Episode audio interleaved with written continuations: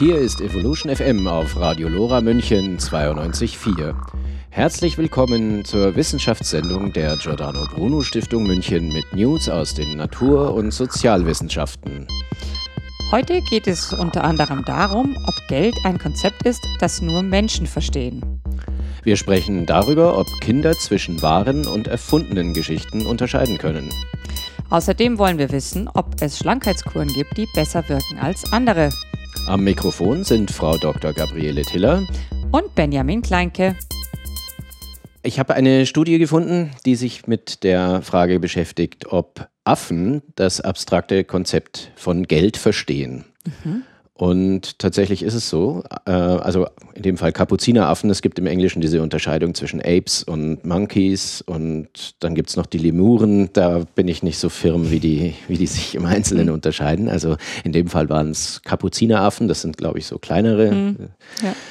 Und denen hat man so genannte Tokens, so nennen sie es in der Studie, gegeben, aus Granit, also so Granitwürfelchen, und hat denen klargemacht, dass sie dafür äh, bestimmte Dinge ertauschen können. Und zwar waren das Weintrauben, äh, Jello, also so, so eine Art getrocknete Gelee-Süßigkeit mhm. und ich glaube Bananen, eine Banane. Und die haben dann sehr schnell angefangen, diese Token zu sparen, anzusparen.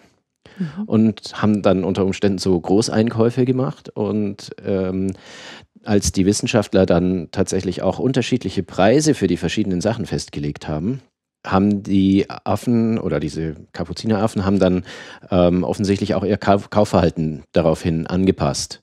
Und äh, es kommt noch besser. Die Affen haben auch angefangen, untereinander dann Geld zu tauschen. Das ging dann sogar so weit, dass ein Affenmännchen einem Affenweibchen äh, für Sex bezahlt hat. Also ich meine, spannend ist ja, dass sie einen wirklich abstrakten Gegenstand als Zahlmittel akzeptieren, weil ich glaube, man würde noch akzeptieren oder vermuten, wenn man die Studien nicht kennt, dass äh, Erdnüsse oder irgendetwas zu essen verstanden wird als wertvoller Gegenstand, wertvoller mhm. als ein Stein. Ja, aber dass dieser Stein als Zahlmittel akzeptiert wird. Der Stein an sich, wenn Sie dieses System nicht verstanden haben, bringt Ihnen ja gar nichts. Mhm, und das genau. finde ich tatsächlich das, spannend. Es ist so wertlos wie unser Papier- oder Münzgeld sozusagen. Ja, also ja. Das ist ganz, äh, ganz theoretisch nur. Und ähm, aber was ich hat, wie hat man ihnen denn beigebracht, dass sie, also dass sie da was dafür bekommen, verstehe ich, aber dass sie untereinander tauschen. Wie haben sie das denn gemacht? Weißt du, steht das da drin? Also hm. haben sie spontan angefangen, untereinander äh, zu tauschen? Ja, das haben sie ganz offensichtlich. Also sie haben offensichtlich andere Gegenstände, die sie gefunden hatten, dann auch verkauft für diese, für diese äh, Token, die ja dann in ihren Augen oder in ihrem Konzept auch ein Gegenwert für Nahrung waren. Das ist, ähm, es gibt da einen Artikel im Bild der Wissenschaft auch zu diesem Thema. Ähm, da kann man jetzt vielleicht Nochmal mhm. schnell schauen. Also Betrug und Diebstahl gab es nämlich auch, mhm. ähm, heißt es da drin. Mhm. Und ähm, was es nämlich auch bedeutet, ist ja, dass die, ähm, dass die Affen zumindest auch so ein Konzept für Zukunft entwickeln. Ja? Wenn sie mhm. nämlich diese Dinge ansparen, dann ja vielleicht ja. für den Fall, dass die Lebensmittel mal knapp ja, werden. Genau. Oder, oder also, auch teuer, oder wenn sie dieses teuer. Prinzip verstanden haben. Ähm, dann würden sie auch nicht kaufen, was ja hier auch steht, äh, nicht reduzierte Ware hatten, eher schweren Stand. Also dann äh, würden sie auch wirklich warten, bis es wieder günstiger wird. Ne? Das haben die tatsächlich gemacht. Die werden hier als äh, Schnäppchenjäger bezeichnet, mhm. die Probanden. Das finde ich ja ganz witzig.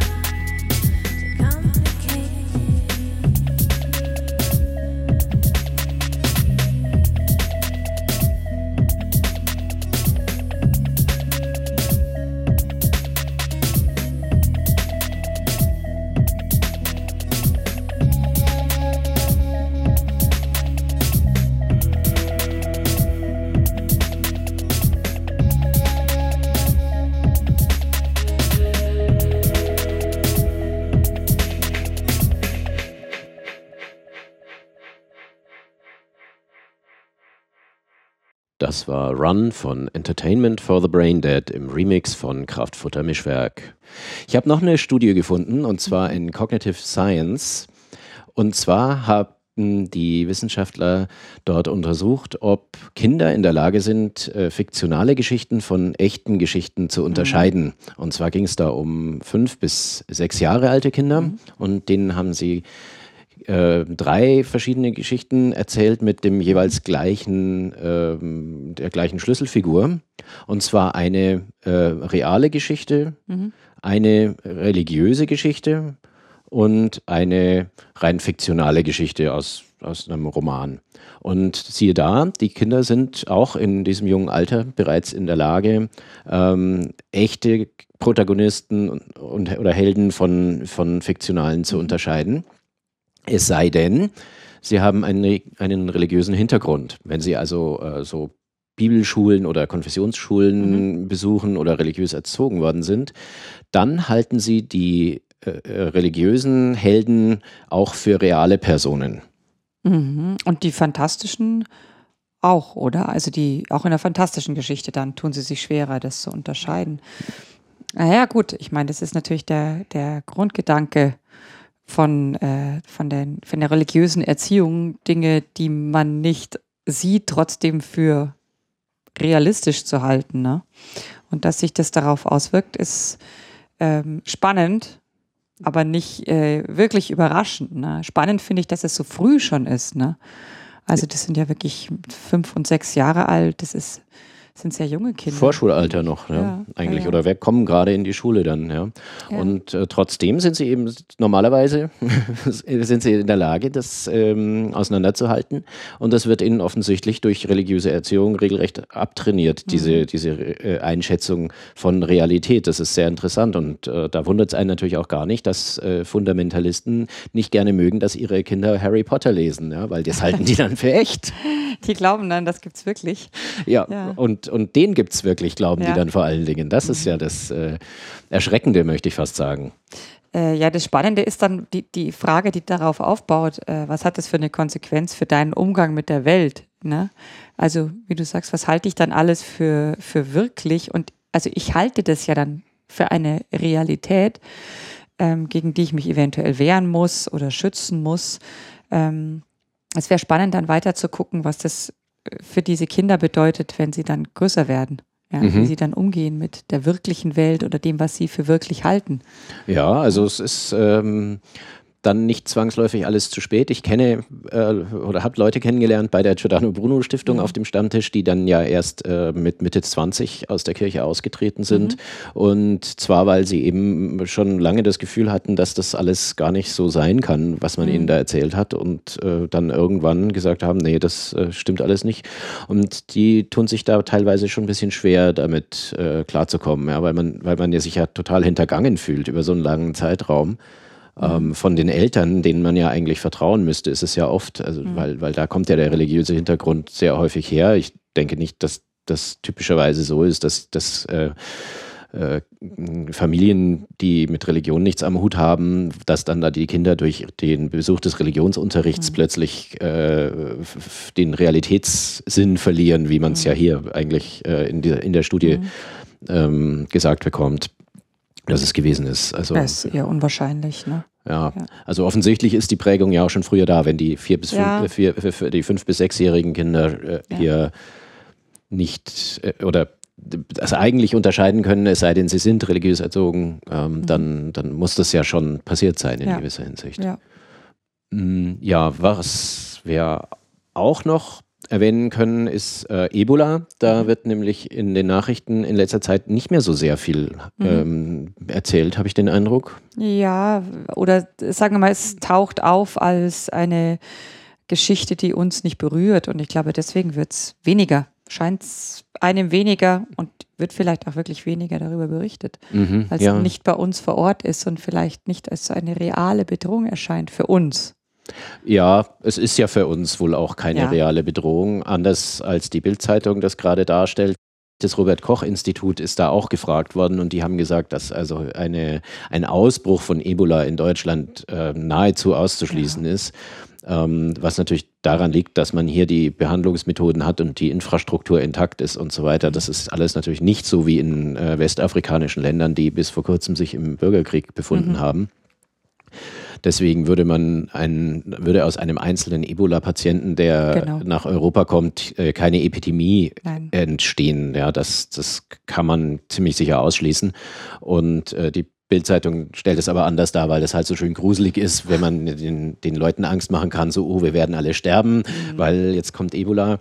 Ähm, so ist es nicht, aber wer alles sterben wird, ähm, ist, ist wahrscheinlich, sind wahrscheinlich, äh, lebt wahrscheinlich in Westafrika, weil dort ist äh, nach wie vor gar nichts im Griff. Das sieht man an der Entwicklung der Fallzahlen, die jetzt bei 13.700, 13.800 und diese als Worst-Case-Szenario mal errechneten 20.000, von der die WHO gesprochen hat, mhm. bis äh, also was halt so maximal passieren könnte, die werden wir wahrscheinlich Ende des Monats oder spätestens Mitte Dezember haben, wenn man diesem. Kurvenverlauf so folgt.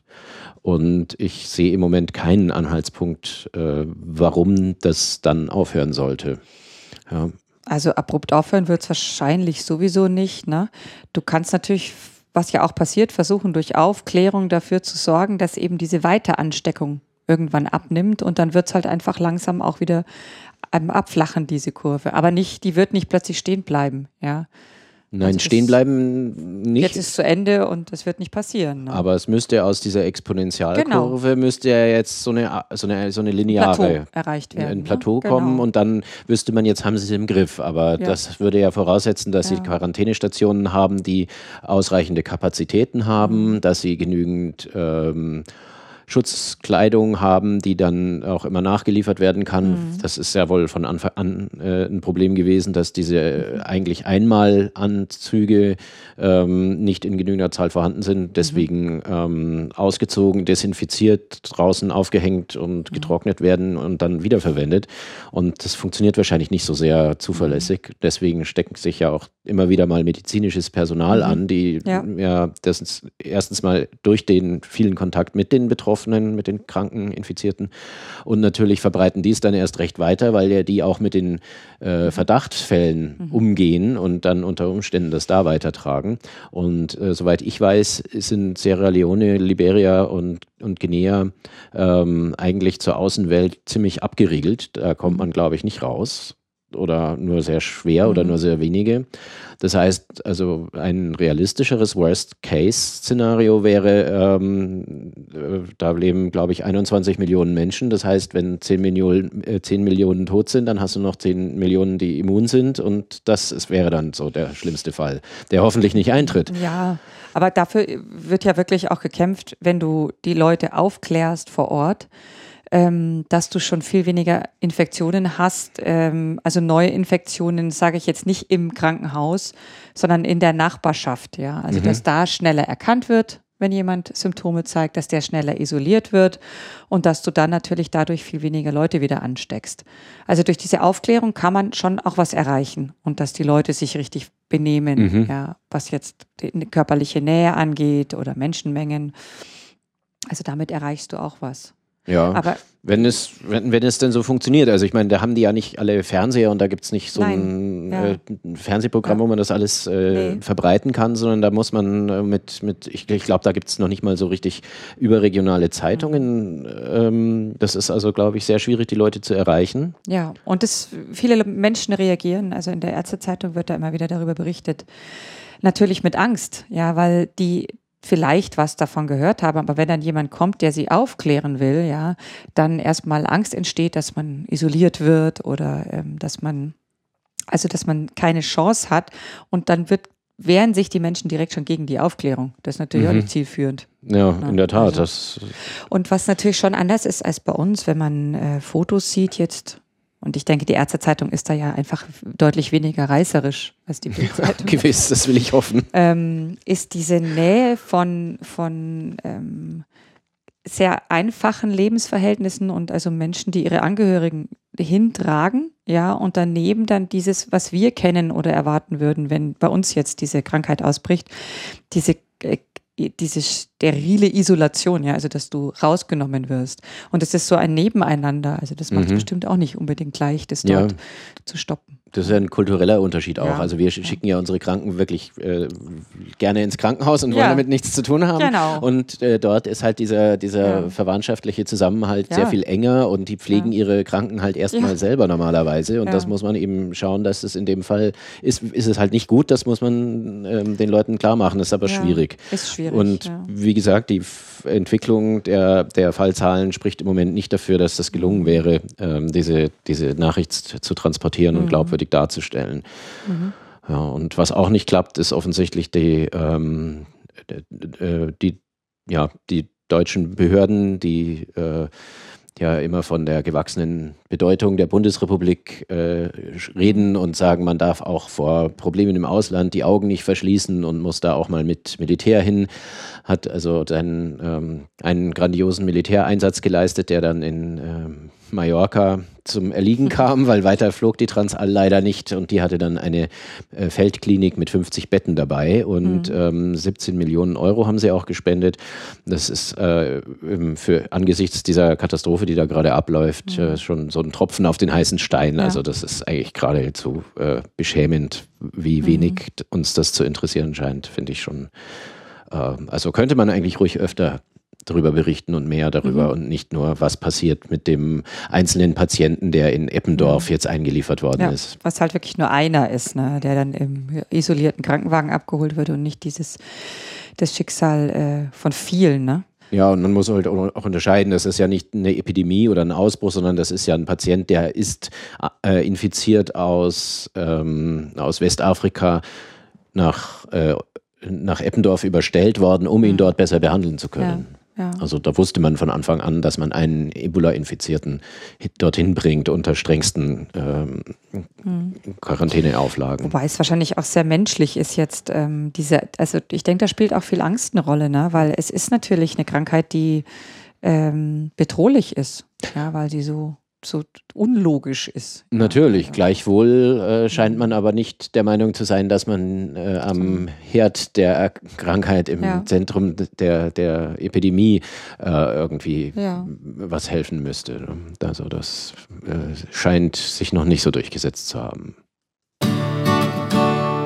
Fakten sind blöd. Ronald Reagan Lora München auf der 92.4. Montag bis Freitag, 17 bis 24 Uhr. Das äh, ist schon eine Weile her mit dem Herrn Reagan, aber das ist natürlich ein schöner Spruch. Okay, äh, die Leute in Westafrika sind arm und haben nicht mal genug zu essen. Bei uns sieht es anders aus. Wir haben eigentlich zu viel zu essen, schmeißen zu viel mhm. weg und äh, haben auch zu viel Fett auf den Rippen. Also mhm. ich zumindest, du nicht so. Und deswegen interessieren wir uns für Diäten ja. und Wege abzunehmen. Genau. Äh, das ist ja grundsätzlich auch sinnvoll, muss man ganz ehrlich sagen. Also äh, Übergewicht oder dann eben auch Adipositas ist nicht gesund. Ja.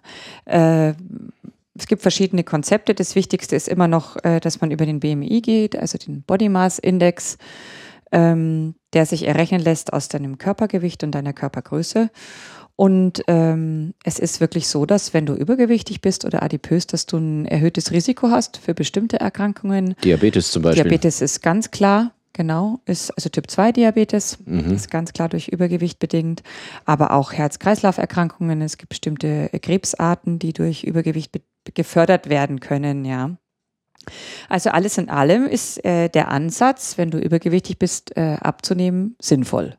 Ich denke, das steht nicht zur Debatte. Mhm wie viel sich wirklich abnehmen lässt. Ja, also da wird als Ziel häufig angegeben 10 Prozent deines Körpergewichts. Also man erwartet jetzt auch nicht von, von einem Menschen, der 120 Kilo wiegt, dass der ähm, auf 60 Kilo kommt, wenn das sein Normalgewicht wäre, sondern einfach, dass er abnimmt und mit 10 Prozent Reduktion des Körpergewichtes lassen sich tatsächlich auch schon gute Ergebnisse erzielen, was zum Beispiel die äh, Vermeidung oder zumindest das, das, die Erniedrigung des Risikos für diese Krankheiten angeht, die Sekundärkrankheiten.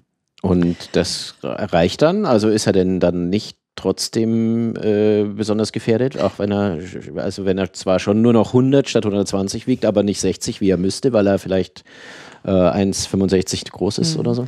Also gefährdet sein, äh, Übergewicht ist erstmal per se, erhöht das Risiko für diese Erkrankungen. Aber wenn du übergewichtig bist, ist es auf jeden Fall schon mal sehr hilfreich, wenn du dir dieses realistische Ziel setzt, mal 10 Prozent deines Körpergewichts mhm. abzunehmen. Ja? Weil wenn man sich die Daten von den verschiedensten Ernährungsformen oder Diäten oder Schlankheitskuren anschaut, sind diese 10 Prozent nach einem Jahr, sage ich jetzt mal, machbar. Mhm. Ja, die wenigsten schaffen es wirklich, jetzt auf Normalgewicht zu kommen. Muss man auch ehrlich sagen. Aber die spannende Frage, und äh, das, das äh, da gibt es viele Diskussionen, das nähert sich schon fast einem, einem religiösen Glauben, ist natürlich immer die Frage, womit nehme ich ab? Weil es gibt äh, zahllose Möglichkeiten. Ja, mein FDH frisst die Hälfte, ist ja so diese Ernährungsform, äh, auf die auch Menschen schwören. Du, du, reduzierst einfach die Energiezufuhr. Optimal ist, wenn du auch noch äh, deinen Energieverbrauch erhöhst. Aber ist das wirklich zielführend? Ähm, leichter oder zielführender scheinen viele besondere Ernährungsformen. Also das gibt ja Ernährungsformen, wo du keine bis sehr, sehr wenig Kohlenhydrate isst. Keine, keine Nudeln, keine Kartoffeln, ja. Keine Gummibärchen. Keine Gummibärchen, keine Kekse, grausame Diäten, wenn man gerne Süßigkeiten isst, äh, sondern wo du ähm, zum Beispiel sehr viel Eiweiß isst. Ja, Eiweiß oder sehr viel Fett isst. Gibt es ganz unterschiedliche Möglichkeiten. Und äh, die Atkins-Diät ist da zum Beispiel sehr bekannt und bei der äh, Atkins-Diät wird zum Beispiel gar nicht wirklich auf die Kalorienzufuhr geachtet.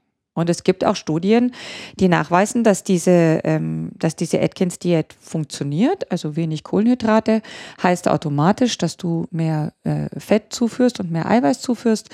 Ähm, das Eiweiß wird ja in dem Sinn nicht gespeichert, scheidest du wieder aus. Das heißt, dein Körper ist darauf angewiesen, Fett zu verbrennen. Also du speicherst das Fett dann nicht, sondern verbrennst es sozusagen und verbrennst auch dein Körper eigenes Fett.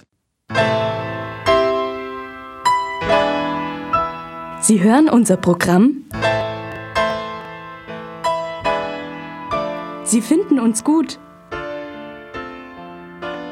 Sie sind noch nicht Mitglied im LoRa Förderverein und könnten es sich leisten? Dann schalten Sie ab. Oder Sie rufen uns an unter 480 2851. 480 2851 und lassen sich unsere Unterlagen zuschicken. Außerdem finden Sie uns unter www.lora924.de. Denn ohne die Solidarität unserer Hörerinnen und Hörer können wir den Laden dicht machen.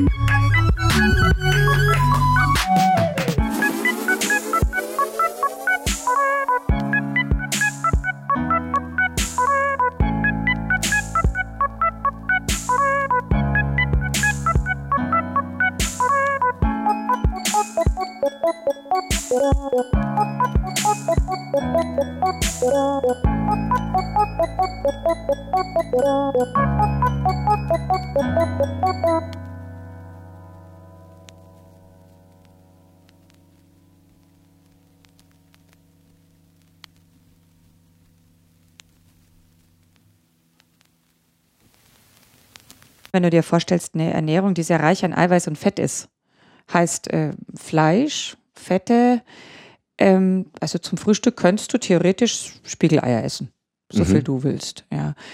Da kann man sich auch fragen, wie viel will ich da wirklich essen? Ja, also das ist so ein Aspekt. Der andere Aspekt ist natürlich die Frage, es gibt da ja wirklich dann Anhänger von diesen Diäten. Ähm, gibt es wirklich eine Diät, eine Schlankheitskur, die besser geeignet ist? Und da hat sich jetzt eben eine, eine äh, Meta-Analyse damit beschäftigt. Und da wurden also wirklich alle möglichen Artikel untersucht, ähm, bei denen die unterschiedlichsten Diätformen ähm, verwendet wurden. Entweder mit wenig Kohlenhydraten oder mit wenig Fett oder indem man alle Makronährstoffe, also Kohlenhydrate, Fette und Eiweiß reduziert hat. Und äh, ja, die, das Ergebnis, was mich jetzt persönlich nicht so überrascht hat, ist ähm, die Gewichts, die Unterschiede im Gewichtsverlust zwischen den einzelnen Diäten waren minimal. Ja, also letzten Endes, ähm, was man gerade schon sagt, die Empfehlung, nimm einfach die Diät, die bei dir am besten funktioniert. Mhm. Ja, die kann sich mit dieser Meta-Analyse stützen lassen. Also am besten funktioniert heißt jetzt, dass ich sie am besten durchhalten Durchhältst. kann und ähm, damit, damit zurechtkomme und nicht Genau. äh, am besten funktioniert im Sinne von äh, Gewichtsverlust. Genau, nicht im Sinne von, ich nehme innerhalb von äh, zwei Wochen äh, 20 Kilo ab, weil ganz ehrlich, das ist nicht realistisch. Sinnvoll ist grundsätzlich ein, über einen längeren Zeitraum abzunehmen. Diese Studien hier haben auch jetzt zum Beispiel in dieser Meta-Analyse, da wurde beobachtet nach sechs Monaten und nach zwölf Monaten der Gewichtsverlust. Also wir reden wirklich von einem langfristigen, wenn man sich die Zahlen mal anschaut. Die Diäten mit wenig Kohlenhydraten hat man nach ähm, sechs Monaten so knapp neun Kilo abgenommen. Ähm, und bei denen mit wenig Fett hatte man so, ja, gute sieben Kilo abgenommen. Ähm, das sind keine Riesenunterschiede. Ja. Auch wenn man sich die einzelnen Diäten anschaut, es gibt Unterschiede zwischen diesen Diäten. Aber aus dieser Meta-Analyse geht heraus, die Unterschiede sind nicht riesig und nicht signifikant. Also Mhm. entscheidend ist, finde eine Diät für dich, ja, ähm, bei der du dranbleiben kannst. Ja, Aber das ist interessant, weil das ähm, dadurch wird auch, also das wird auch durch meine äh, anekdotische äh, Empirie gedeckt. Ich habe nämlich äh, 10 Kilo abgenommen seit Ende Juli Mhm. Und äh, jetzt habe ich so praktisch Normalgewicht und das wird aber jetzt auch nicht weniger. Also so ist es jetzt halt offensichtlich. Ja. Das ist also noch nicht optimal, aber äh, zumindest nicht gesundheitsgefährdend wahrscheinlich. Also da gibt es ja so eine Set-Point-Theorie, also dass dein, dein äh, Körper ähm, einen Set-Point, also einen Punkt hat, den er in dem Moment für sein Normalgewicht hält. Ja? Mhm. Der kann sehr hoch sein und der Körper stellt sich nach einer Zeit diesen Set-Point neu ein. Also es kann einfach sein, dass wenn du jetzt abgenommen hast und es auch hältst jetzt, ja, Mhm. dann stellt dein Körper sich schon irgendwann um, dass das das Gewicht ist, was du jetzt halten kannst. Würdest du dir dauerhaft noch weniger Kalorien zuführen und noch mehr Sport oder überhaupt ganz viel Sport betreiben, ja, würdest du aller Wahrscheinlichkeit nach irgendwann weiter abnehmen. Mhm. Ich meine, du, da kannst du einfach auch magersüchtig werden, ja. Und Magersüchtige schaffen es ja auch mehr abzunehmen, als eigentlich gesund wäre. Ja, die essen halt einfach nichts und dann nehmen sie schon ab. Das genau, geht dann schon. sie Aber nicht, wieder, wie nichts, auch immer. Das schaffe ich ja nicht, nichts zu essen. Ich will ja auch gar nicht sinnvoll. nichts Nein, essen. das ist auch keine sinnvolle Lösung. Also es ist ähm, auf jeden Fall gut, was ist Normalgewicht, kann man diskutieren. Ja, Ja, man ist von diesem BMI eigentlich, dachte ich, äh, anders als du jetzt gerade erwähnt hast, habe ich gedacht, wäre man schon weg Kommt und würde auf diesen äh, Hate-to-Waste-Ratio Hip-to-Waste-Ratio, oder Hip-to-Waste, ja. klar, weil man weiß, dass Bauchfett Hip-to-Waste? Nein, Hip-to-Waste. Hate-to-Waste. Hip to Waist, eigentlich normal. Hüfte zu, Hüfte zu Taille, Taille. Taille, Nee. Hüfte, doch. Umfang. Körpergröße und äh, Bauchumfang. Ach, nochmal eine andere. So, Körper, den- Körperhöhe Also und to Waist, okay. Bauchumfang. Und Bauchumfang. Gut, ich meine, was wichtig ist, ist, dass es nochmal eine große Rolle spielt. Und das wird jetzt natürlich in dieser, in dieser Meta-Analyse nicht berücksichtigt. Da ging es einfach nur darum, haben die Leute Gewicht verloren. Mhm. Ja. Ähm, und natürlich spielt es eine Rolle, wo das Fett ist. Ja, und dieses abdominale Fett, also das am Bauch, Mhm. ist für kardiovaskuläre Erkrankungen mit einem höheren Risiko verbunden. Also es gibt diesen, ich weiß nicht, ob du schon mal gehört hast, Apfeltyp und Birnentyp. Der Apfeltyp ist normalerweise das männliche Fettverteilungsmuster. Also wenn du dir so ein, jetzt einfach mal so eine Silhouette vorstellst, hat der Mann ja so am Bauch eher das Fett. Mhm. Ja? Sieht ein bisschen wie ein Apfel auf Beinen aus. Ja. Und wenn du dir eine Frau vorstellst, hat die halt das Fett normalerweise eher auf der Hüfte. Das heißt, es geht eher so birnenförmig raus, sieht eher aus wie eine Birne auf Beinen. Ja? Und tatsächlich ist dieses, dieses männliche Fettverteilungsmuster an sich mit einem höheren kardiovaskulären Risiko verbunden als das weibliche. Und es gibt auch Studien, die zeigen, dass wenn du als Frau ein männliches Fettverteilungsmuster hast, dass du sogar noch ein höheres kardiovaskuläres Risiko hast. Aha. Aber ist es nicht so, dass äh, Männer generell ein höheres Risiko für kardiovaskuläre Erkrankungen haben als Frauen? Liegt es an der unterschiedlichen Fettverteilung oder liegt es oder gibt es da oder ist es da rausgerechnet oder Also das spielt viel eine Rolle, ja. Ähm, ich glaube, das ist eh was, was man, was man, äh, wenn man sich mit dem Thema Übergewicht und Krankheiten beschäftigt, das funktioniert, so wie die ähm, Diäten nicht absolut funktionieren, kann man ja auch nicht absolut sagen, weil du ein Mann bist, hast du ein deutlich höheres Risiko. Da spielt ganz viel rein. Man weiß zum Beispiel in der Zwischenzeit, dass ähm, bei Frauen, wenn die sich ähm, ihren Lebensstil an Männer annähern, ja, also sage ich jetzt Beruf, Stress, Ernährung und so weiter, sich auch annähern, annähern, sage ich, im kardiovaskulären Risiko. Man weiß auch, dass Frauen, ganz ehrlich, nach der Menopause, also wenn sich hormonell was verändert, ähm, dass da auch das Risiko steigt. Also es, das, da spielen viele Faktoren mit rein, aber wenn du jetzt isoliert das Bauchfett anschaust, dann ist es einfach ein Faktor, der das Risiko erhöht für eine kardiovaskuläre Erkrankung. Ja, und mein, also einer meiner Profs äh, sagte oft, ähm, was man halt auch nicht berücksichtigen darf, ähm, wenn du guckst, wo wir herkommen, früher war es immer so, äh, Bewegung sicher, Ernährung nicht sicher, ja, weil du musstest dich bewegen, um deinen Mammut zu fangen und zu erschießen und dann zu zerlegen. Ähm, heute ist es so, Ernährung sicher, Bewegung nicht sicher. Also man darf einfach bei allem auch nicht übersehen, unser Körper ist grundsätzlich mal darauf ausgelegt, gewisse Energiereserven sich zuzulegen für Phasen, in denen du halt kein Essen hattest, Mhm. ja, dass du dich trotzdem noch bewegen kannst und dann Mammut jagen. Und ähm, das muss man halt einfach heute berücksichtigen, grundsätzlich mal in dem, wie du rangehst an Ernährung und Bewegung, dass du da eine ver- vernünftige Balance hinkriegst. Ich denke, das gilt genauso, da ein, ein Maß zu finden, wie das für die Diäten gilt, ja. Mhm. Ja, unbedingt. Also vielleicht soll ich noch kurz verraten, welche geheimnisvolle ich, die Diät ich angewendet habe. Ich habe einfach weniger gegessen. Und es hat auch funktioniert. Das hat funktioniert, ja. ja also Aber das sagt ja die, das sagt ja die Ja. Metastudie auch. Genau. Ähm, und was auch spannend ist, es gibt ja auch viele Programme, bei denen eben zum Beispiel Sport eine große Rolle spielt. Das wurde hier auch untersucht.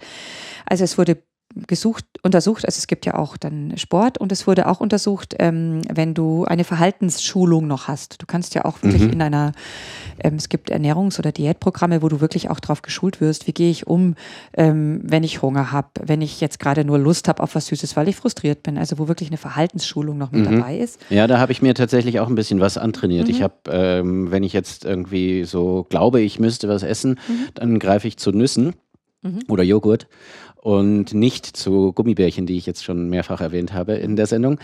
Ähm, und das funktioniert natürlich gut. Und Mhm. ich esse halt dann auch nicht irgendwie, wenn in der Arbeit jemand Kuchen mitgebracht hat, vielleicht drei verschiedene, dann esse ich halt auch nicht drei verschiedene Mhm. Ja. Stücke Kuchen, sondern halt nur eins. Ja. Und äh, das, Ja. das, da muss man, also da reicht, glaube ich, also so, so ein bisschen Bewusstsein dafür Mhm. zu entwickeln, ob man jetzt das, was man da essen könnte, auch wirklich essen sollte Mhm. und möchte und muss. Das, äh, das hilft schon auch. Mhm. Jetzt habe ich aber noch eine Frage zu dieser Bewegung, Mhm. ähm, weil eigentlich braucht man ja, um sich zu bewegen, nicht sehr viel Energie. Also ich glaube, um so ein, um so ein, äh, weiß ich, 50 Gramm Parmesan zu verdauen, Mhm. da kann ich, äh, glaube ich, ungefähr einmal um den Globus rennen. Ähm, ich, der, der Witz ist, dass man, glaube ich, eher durch die Bewegung Muskelmasse aufbaut und damit seinen Grundumsatz erhöht, oder? Mhm. Genau, du hast dann normalerweise mehr Muskelmasse, weniger äh, Fettgewebe und hast dadurch dann wieder einen höheren Um- Grundumsatz und verbrauchst schon mal mehr. Aber Ja. auch ohne Bewegung. Also die Bewegung ist tatsächlich nur für den Aufbau der Muskelmasse und nicht für den Für direkten Verbrauch. Also du die Bewegung, verbrauchst- Ja, aber das ist nur sehr, Also sehr wenig, du, oder? wenn du dreimal die Woche äh, laufen gehst, der müsst ihr jetzt auch wieder gucken, aber sagen wir mal, du gehst 45 Minuten laufen, kannst du dir normalerweise schon so eine Mahlzeit, sage ich jetzt mal, mit reinlaufen, wenn du willst, ja. Das geht schon. Also wenn du mehr verbrauchst, kannst du auch ein bisschen mehr essen. Mhm. Ich glaube, auch da musst du Aber dann Ähm, nehme ich wieder nicht ab, wenn ich das Es war auch, Verbrauchte ähm, wieder jetzt gerade wieder nachfülle. Ähm, es war auch jetzt gerade wieder äh, diskutiert, ist es denn jetzt sinnvoller, dick zu sein und Sport zu machen oder ist es sinnvoller, Normalgewicht zu haben und keinen Sport zu machen? Ja, diese Mhm. Kombination. Aber Die Idee ist, glaube ich, man sollte A, nicht so dick sein und Ja. B, nicht so Ja. äh, träge Ja. und phlegmatisch, sondern sich ruhig mal ein bisschen bewegen. ja, wobei das Lieber Treppen steigen als Aufzug fahren. nie Ich verkehrt. habe ja gar keine andere Wahl, ich Genau, habe ja wenn- keinen Wenn Aufzug. du keinen Aufzug hast, dann ist natürlich, brauchst du auch nicht mit dir selber diskutieren am Fuß der Treppe, sondern du steigst einfach die Treppe rauf. Hier wurde aber zum Beispiel festgestellt, ähm, Exercise, also hier die, wenn du Sport machst, also wenn du vergleichst, ähm, ich mache eine, eine Diät mit Sport und eine ohne, dann sieht man, dass nach sechs Monaten der Unterschied nur 0,6 Kilo ausmacht, nach sechs Monaten. Das sind also knappe 10 Prozent von dem Gewichtsverlust, den du erreichst. Ja, und ähm, auch schon und- schwierig nachzuwiegen, so genau gehen ja, die Wagen meistens und nach zwölf äh, Monaten hast du dann tatsächlich 2,1 Kilogramm Unterschied. Also das würde wieder deine Theorie stützen, dass du dann ja, wenn du das regelmäßig machst, auch wiederum mehr Muskeln aufbaust ja, Mhm. und dadurch wieder deinen Grundumsatz erhöhst. Ich glaube, eine der, der wichtigsten äh, Punkte bei diesem ganzen Thema ist zum einen, ja, dass du dein, dein Maß findest und findest, was für dich gut ist. Ähm, und dass du ja nicht eines für das einzig Richtige hältst. Ja, wenn es bei dir funktioniert, mach's, das ist wichtig und bleib dran. Aber wenn es nicht funktioniert, auch wenn dir Freunde erzählt haben, das ist das einzig Richtige, dann probier was anderes aus, solange bis du was findest, was funktioniert.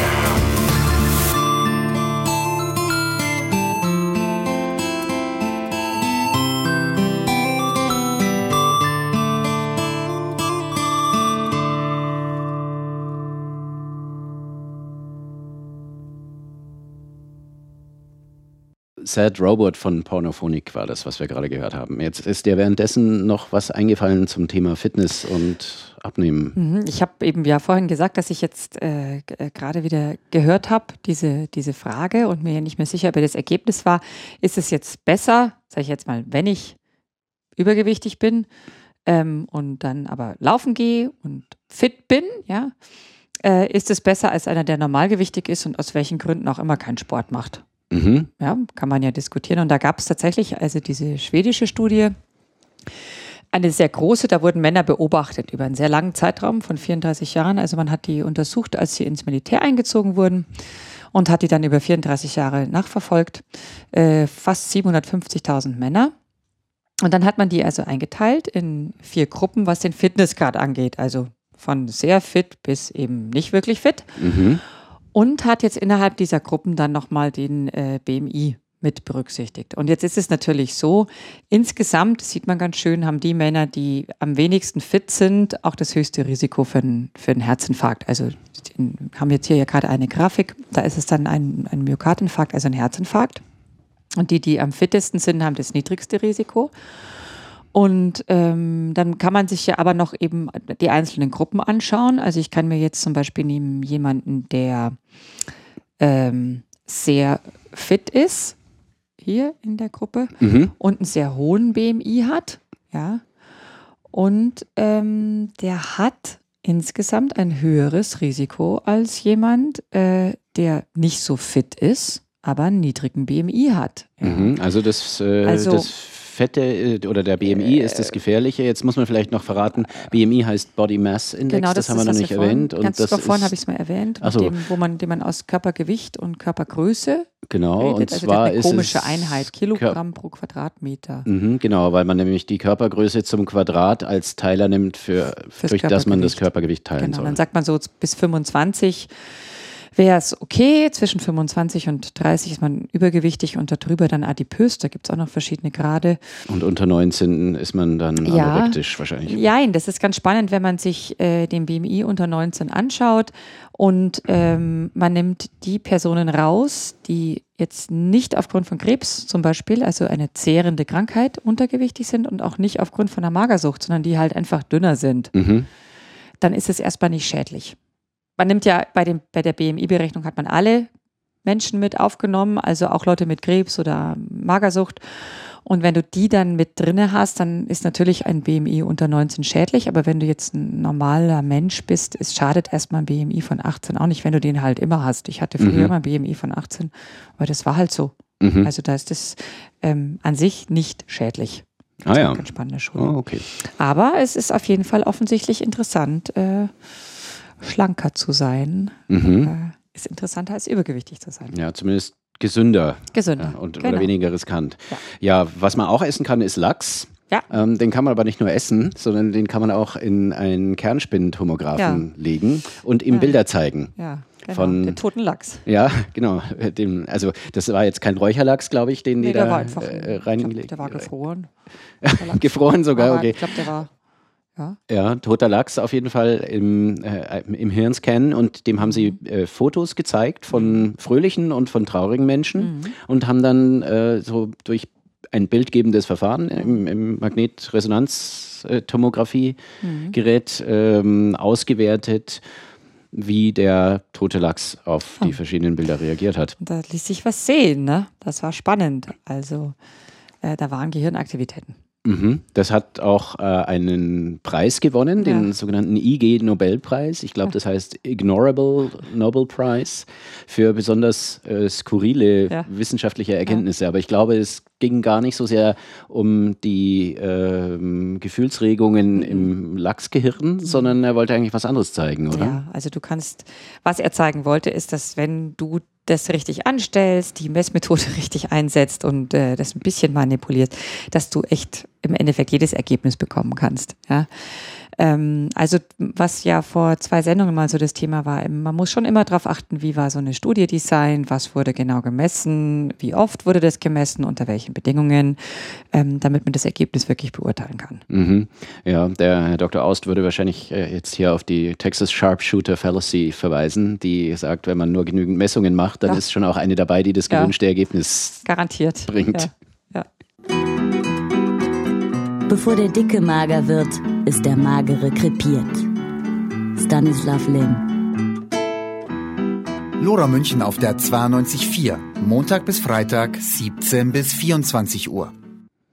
Nach dem Toilettengang sollte man sich nicht nur die Hände waschen, sondern auch desinfizieren, oder? Ja, ähm, da kann man geteilter Meinung sein. Es gibt da ja in der Zwischenzeit äh, gleich desinfizierende Seifen. Ja, also da wird einem viel verkauft. Ähm, ich würde jetzt mal vermuten, wenn ich die Frage so höre, ähm, man weiß in der Zwischenzeit, dass zu viel Desinfektion nicht gut ist. Ja, im Hinblick auf Immunsystem, Allergieentwicklung. Was ist denn die Antwort auf die Frage? Ist es ein Mythos? Ja, ähm, die Hände mit normaler Seife zu waschen reicht völlig aus. Es Ja. ist ein Mythos, ein, wenn auch äh, immer wieder gern angenommener, aber es ist tatsächlich äh, eher kontraproduktiv. Ja. Weil man äh, durch das Desinfizieren der Hände äh, ja nicht nur gefährliche Bakterien und Keime äh, abtötet, sondern eben auch äh, welche, die sowieso auf unserer Haut Ja. leben und äh, mit denen wir eigentlich auch sehr gut leben können und die aber dann ähm, auch ja verhindern, dass eben andere schädliche Keime Ja. sich dort überhaupt erst festsetzen können. Also da gibt es immer so einen Verdrängungswettbewerb. Mhm. Ähm, ehe, sich die Hände, ehe man sich die Hände desinfiziert, würde man sie wahrscheinlich besser in Joghurt tauchen. Mhm. Dann sind da all diese schönen Lactobacillen drauf und die lassen dann die bösen Streptokokken da nicht mehr hin. Und du musst dir natürlich auch überlegen, dass du dir, wenn du jetzt, äh, je nachdem mit was du desinfizierst, ja auch so ein bisschen dann den, den Säureschutzmantel oder einfach das Milieu auf der Haut änderst und dann äh, vielleicht das Eindringen von eventuell immer noch vorhandenen schädlichen Bakterien eher wieder erleichterst, wenn du das sehr oft machst, ja. Ja, es entfettet Also, ja meistens ja, auch wahrscheinlich, dann ja. bilden sich Ja. kleine Risse in der Haut und da können dann Also. die Keime auch sehr schön eindringen. Also lieber eher nicht, äh, es sei denn, Nein. man will gerade eine Operation durchführen, dann ist es zu Ja. empfehlen, sonst lieber Dann nicht. ist es sinnvoll. Keine Frage. Ja, unsere Sendung nähert sich dem Ende, würde ich sagen. Ja. Äh, wenn Sie Fragen oder Anregungen haben, kommentieren Sie doch in unserem Blog zur Sendung. Das finden Sie im Internet unter evolutionfm.de. Sie können uns natürlich auch gerne eine E-Mail schreiben an kontakt.gbs-muc.de. Äh, Und wenn Sie uns mal kennenlernen möchten, können Sie auf den Stammtisch der Giordano Bruno Stiftung im Hackab Schor Bräuhaus kommen. Das ist dort jeden ersten Dienstag im Monat und geht ab 19 Uhr los. Zum Beispiel am 2. Dezember wäre nächste, der nächste Stammtisch. Wir hören uns wieder am 21. Januar 2015 und bis dahin verabschieden sich Gabi Tiller Und Benjamin Kleinke.